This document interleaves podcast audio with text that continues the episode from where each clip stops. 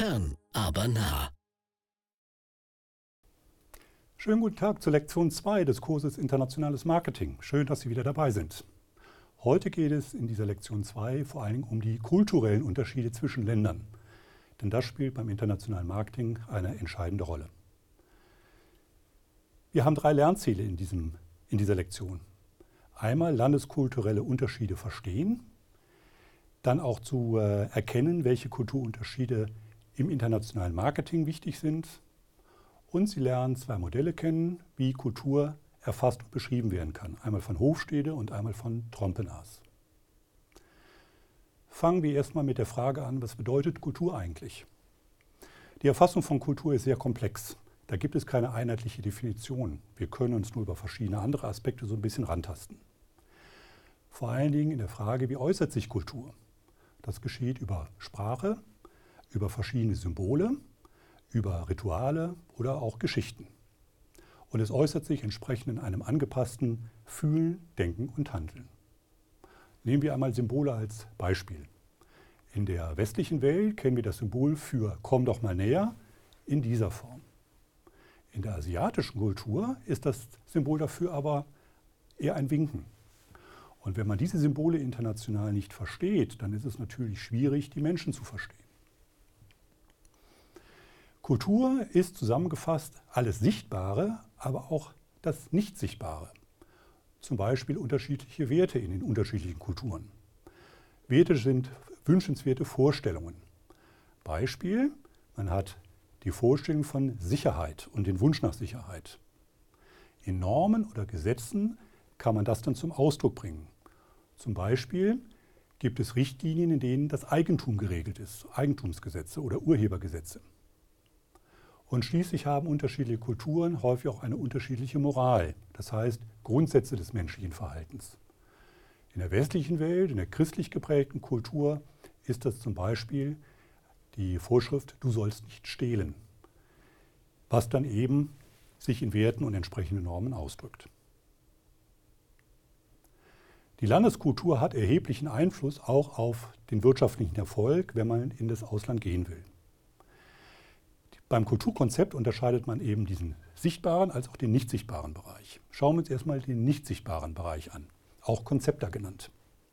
Hier gibt es verschiedene Verhaltensursachen, die sich in der Mentalität widerspiegelt. Wir haben ja gerade darüber gesprochen, das sind die Werte, die Normen, Einstellungen oder auch Tabus. Dies zeigt sich dann im tatsächlichen Verhalten. Und das tatsächliche Verhalten wird über die sogenannte soziale Kultur zum Ausdruck gebracht.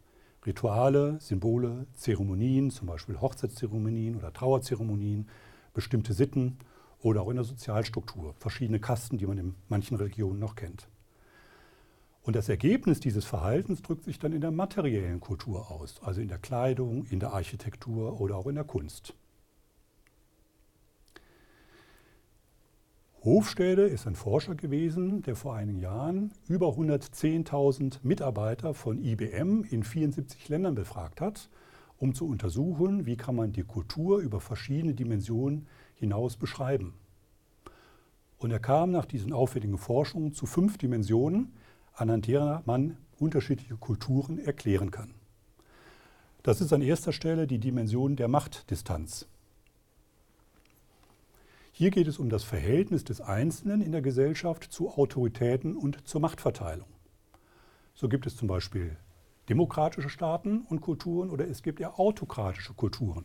Das heißt, hier ist der Einzelne etwas weniger wert als vielleicht in einer Demokratie. Die zweite Dimension ist der Individualismus. Hier geht es um das Verhältnis des Einzelnen zu der Gesellschaft insgesamt. Ist das eine Gesellschaft, die die Gemeinschaft zum Ausdruck bringt? Das ist zum Beispiel in der asiatischen Kultur der Fall. Oder ist es eine Gesellschaft, die eher den Einzelnen ähm, motiviert und unterstützt? Zum Beispiel in den USA, ausgedrückt, ausgedrückt durch die sogenannte Tellerwäscherkarriere. Eine weitere Dimension bringt das Geschlecht zum Ausdruck, die sogenannte Maskulinität. Das heißt, sind maskuline Ziele wie Ehrgeiz, Erfolg, Leistung wichtiger oder sind es eher Gemeinschaftsinteressen, Fürsorge, Hilfe und Unterstützung für Schwächere, die in dieser Kultur einen deutlich wichtigeren Platz einnehmen. Eine vierte Dimension ist die Unsicherheitsvermeidung. Ist das eine Kultur, in der Unsicherheit und Ängste vermieden werden sollen? Strebt man eher danach Sicherheit oder ist es eine Kultur, äh, wo man auch bestimmte Risiken eingeht? Und die fünfte Dimension, die Hofstede erforscht hat und unterscheidet, ist die Langfristorientierung. Das heißt, spielen langfristige Werte wie Tradition, wie Fleiß, wie Sparsamkeit in dieser Kultur eine Rolle? Oder ist es eher eine Kultur, die im Hier und Jetzt lebt? Schauen wir uns die Ergebnisse dieser Hofstädtestudie mal etwas genauer an.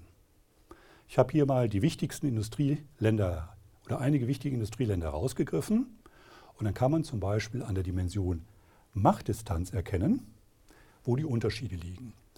Je höher der Wert ist, den Sie hier sehen, desto stärker ist diese Dimension in der Kultur ausgeprägt. Nehmen wir das Beispiel Russland. Die russische Kultur hat relativ wenig Probleme mit Autoritäten.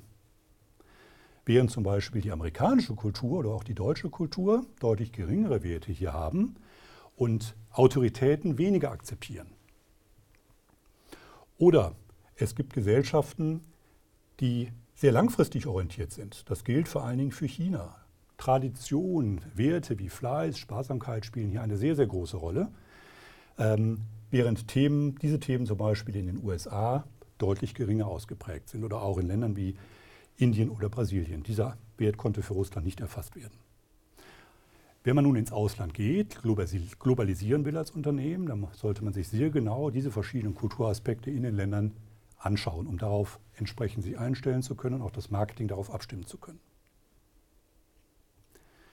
Neben Hofstede gab es eine weitere große Studie, durchgeführt von Trompenas. Er hat 15.000 Menschen befragt in verschiedenen Kulturen und hat wie Hofstede einige dieser Dimensionen auch herausgefunden, aber auch noch einige weitere. Also wie Hofstede wird auch Individualismus bei Trompenas groß geschrieben. Er hat aber zum Beispiel auch noch das Thema Universalismus und Partikularismus herausgefunden. Eine wichtige Dimension bei ihm. Das heißt, Geht die Kultur eher nach rationalen und Regeln vor, rational vor oder nach Regeln, oder spielen persönliche Beziehungen untereinander eine große Rolle? Auch gibt es Kulturen, die sich eher auf rationales Handeln konzentrieren. Es gibt aber auch Kulturen, die eher emotionaler oder affektiver reagieren, aus ihren Gefühlen heraus. Das ist die Dimension Affektivität, Neutralität. Die bezeichne ich mal mit zwei. Eine Dimension unterscheidet zwischen der Trennung von Arbeit einerseits und Familie auf der anderen Seite. Es gibt eben Kulturen, äh, wo Arbeit und Familie stark getrennt sind. Schönes Beispiel sind vielleicht die Franzosen. Die äh, arbeiten bekanntlich, um zu leben. Es gibt aber auch Kulturen, da lebt man eher, um zu arbeiten. Schließlich gibt es, einen, gibt es auch Kulturen, wo der Status des Einzelnen wichtig ist. Ist dieser Status angeboren oder liegt er in der Familie begründet? In Südkorea zum Beispiel ein großes Thema. Da gibt es sehr große Familienclans. Oder kann man sich die, den Status in der Gesellschaft durch Arbeit, durch Leistung erarbeiten und erkämpfen? Auch hier nochmal das Beispiel der Tellerwäscherkarriere in den USA, wo eben Leistung und weniger die, die Herkunft eine Rolle spielt. Es gibt Kulturen, die ein anderes Zeitverständnis haben. Das ist die Dimension 5 bei Trompenas. Das heißt, die Kultur ist in der Lage, synchron sozusagen Dinge zu entwickeln. Es gibt aber auch Kulturen, da muss alles nacheinander passieren, also eher sequenziell. Und schließlich gibt es Kultur mit einem großen Verständnis für die Natur. Das sagt man den skandinavischen Ländern nach, die die Natur so nehmen, wie sie ist und sich der Natur anpassen. Es gibt aber auch wiederum Kulturen, da will man die Natur dem Menschen anpassen, indem man Sümpfe trockenlegt, indem man Flüsse begradigt äh, oder auch Wälder rodet. Sie sehen, es gibt verschiedenste Aspekte, äh, wenn man die Kultur äh, der Länder betrachtet und Hofstädte und Trompenas geben Hinweise und äh, Dimensionen vor, anhand dessen man das tun kann. Fassen wir diese Lektion 2 noch einmal zusammen. Sie haben gesehen, dass Kultur aus den sichtbaren und nicht sichtbaren Aspekten besteht. Die Kultur gründet im Wesentlichen auf der Moral, auf Werte, auf Normen und Einstellungen. Sie zeigt sich in Verhalten, in der Sprache, in Zeremonien etc. Kulturen bestehen auch aus unterschiedlicher materieller Kultur. Das ist halt eben bedeutsam, wenn ich Produkte anbiete. Wie müssen diese Produkte beschaffen sein? Und schließlich haben Sie Erklärungsmodelle von Hofstede und Trompenas kennengelernt. Ich bedanke mich für Ihre Aufmerksamkeit in dieser Lektion 2 und würde mich freuen, wenn Sie auch in der nächsten Lektion 3 wieder mit dabei sind.